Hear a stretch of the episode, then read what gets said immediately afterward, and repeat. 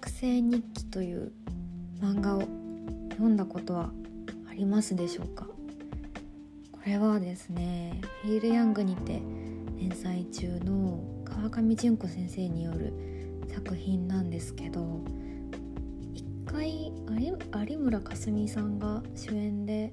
ドラマにもなったことがあったんで知ってる人も多いんじゃないかなと思うんですけど私は結構原作がずっと好きで結構この中学生日記は本当にセリフがめっちゃ良くて川上先生はマジでセリフの魔術師なんです。あらすじをご紹介させていただきます。えー、黒岩明恋心を未だ知らずの中学3年生。彼が目で追っているのは担任末永聖聖への気持ちに自覚が芽生えた頃2人にとって運命の夏休みが始まる。かっこフィールウェブより。ということでそうなんです。これは中学3年生の黒岩くんと新任教師の末永聖ちゃんの恋愛物語なんですけどなんかもう本当にこうなんだろうな巷でよくある教師かけ生徒ものみたいなのとはなんかちょっとちょっと違うんですよなん結構えぐいところを書いててそれがめっちゃいいんですけどこう今回紹介したいのはあの中学生日記1巻の中の第5話のセリフなんですけどちょっとそこに至るまで軽く説明しますね。黒岩くんっていうのはさっきのあらすじの通りひじりちゃんのことがすごい気になってるでもそれが恋だっていう自覚があんまりない男の子なんですよ。でひじりちゃんの顔を見るとなんかついイラッとなぜかイラッとしてしまう。でも可愛いとも思う。もうなんかよくわかん自分でもよくわかんないみたいな混乱状態でで先生のことをなんか叩いたりこうなんか先生は教師に向いてませんよねとかなんか言っちゃったりするんですよ。である日黒岩くんがあの風邪をひいてあの学校休むんですけどその時にクラスの女の子がプリント届けに来てくれるんですよ。でその子に告白されるんですよその時に。でそここのこのセリフもまずこれ4話なんですけどここのセリフもすごくてなんかモノローグでその告白された黒岩くんが相手の女の子と女の子のことを思いながらなんだこいつ気持ち悪い。僕と同じくらい気持ち悪い。っていうセリフが。これすごくないですか？なんか僕と同じくらい気持ち悪いって。そう。ここからはもう中学生日記のそのなんかいびつさがすごい出てて最高なんですけど。であのその次の5話であのなんかその自分の中のモヤモヤみたいなものとこううまく折り合いがつかなくて黒岩くんちょっとなんかずる休み状態みたいに入なっちゃうんですよ。なんだけど、まあ、なんか日中は普通に活動してたりしてで、まあ、ある時夜に自転車で学校にフラッと黒岩くんが来るんですよ。それを偶然ひじりちゃんが発見するんですもちろん学校にいてこう夜勤っていうか夜の残業が終わってこう帰ろうとしてるひじりちゃんが「あれ黒岩くんだ」みたいな。で黒岩くんとそのひじりちゃんがそこでなんか「あっ!」ってなってでひじりちゃんはもう黒岩くん説明なんか質問攻めするんですよ。黒岩くん何してるの？風邪治ったの？いつ治ったの？仮病だったの？なんでそういうことするの？って言うんですよ。でこれなんかもううわーこう淡々と繰り出される質問の中にめちゃくちゃ重いなんかボディーブロきたみたいな感じがでやっぱひじりちゃんっていうのは黒岩くんの考えてること分かんないんですよね。教師と生徒の関係だしましてや自分はまだ新人で経験まさくてで頼れる人っていうのもいなくてみたいな。そんなひじりちゃんがその焦りみたいななんかちょっと八つ当たりみたいななんで言うこと聞いてくれないの？みたいなのと近いような感覚でなんでそういうことするの？って言っちゃうんですよ。そしたら黒岩くんが僕先生の顔を見るとイライラするんですって言うんですよ。でこれ普通に傷つきますよね。ででも黒岩くんは自分のモヤモヤと葛藤していっぱいいっぱいの中でこうバッて出た発言っていうのは私たち読者は分かってるけどやっぱひじりちゃんからしたらなんか自分が教師として役不足って言われてる気持ちになっちゃうじゃないですか、まあ、ずる休みだって現にされてるわけだし。でもこっからがすごくてもうひじりちゃんがそっからもうでもグッとこらえるんですよ。なんかすっごい傷つくんですけどグッとこらえて月曜からちゃんと学校来なさいって先生らしいこと言って一線引こうとするんですよ。そしたら黒岩くんが「行きます」その代わり僕のこと嫌いにならないでください。って言って泣いてるんです。え？ってなるひじりちゃん。モノローグで「なんだこれ？おかしいだろ。もっとなんか素晴らしいものじゃないのか？恋って」っ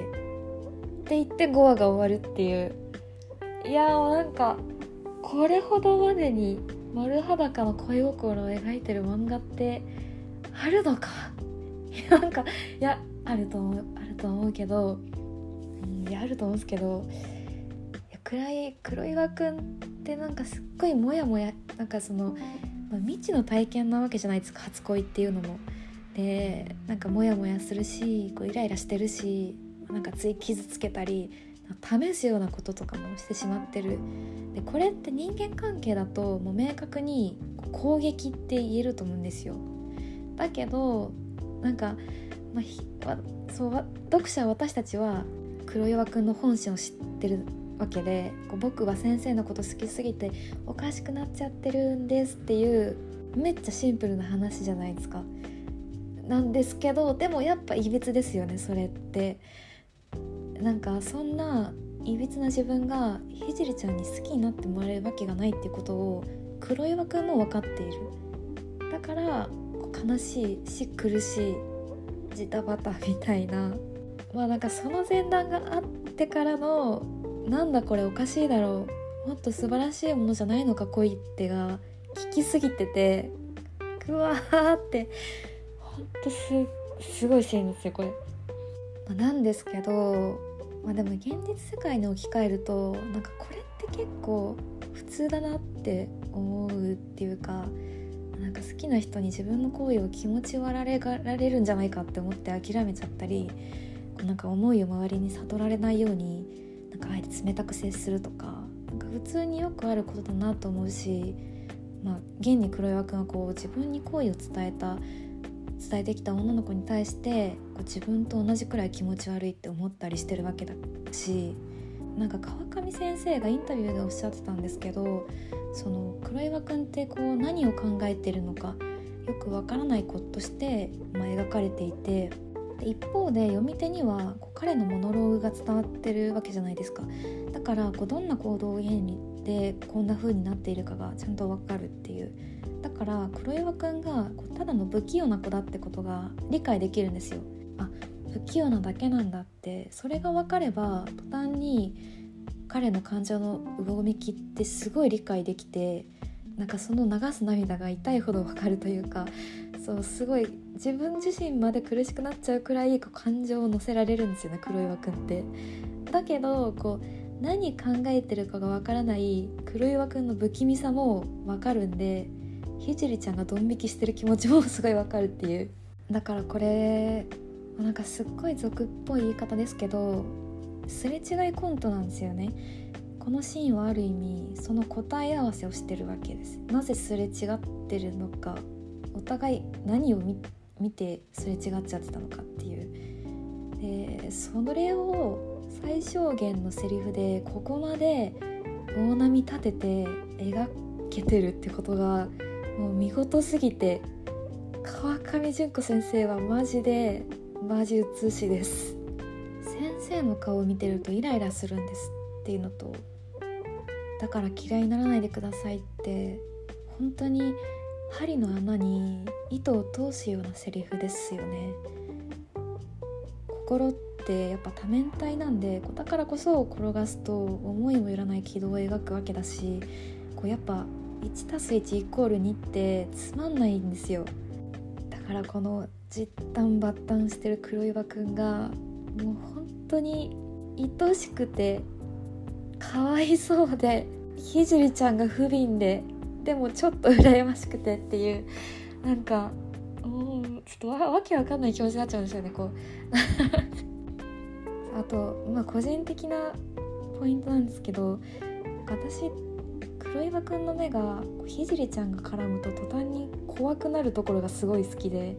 なんか怖いっていうかこう「え黒岩くんまばたきして泣くね?」みたいなその感じのなんかカッみたいなパキッみたいな感じがそうなんですよいやこれはまだ1巻なんですけど2巻3巻4巻5巻と重ねていくうちにちょっとやばさが なんか「きたきたきた」っていうこれこれだみたいな黒役のこのパキーみたいなひじりちゃんが絡むとそんなになんかそうちょっとそれも見てほしいんですけどいやーマジでいいキャラクターですよね。こんなこんなキャラクター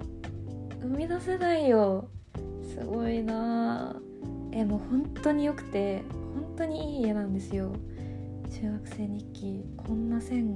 引けたら楽しいんだろうなって思うし。とにかく是非1巻だけでも読んでみてほしいです。はい。でこれはちょっと余談なんですけど初回と第2回目。あれ撮ったのちょっと前なんですけどなんか自分で音声編集しててこいつ何言ってるか分かんねえなって。こいつ何を言ってるんだってすごいなんか思っちゃってあのそうだから今回はちゃんと台本を書いてきました。台本書けっていう話ですよね最初から。そうですよ。うん。ちょっと前回よりは分かりやすくなってたらいいな。はいということで、え、今回は中学生日記1巻5話のセリフをご紹介しました。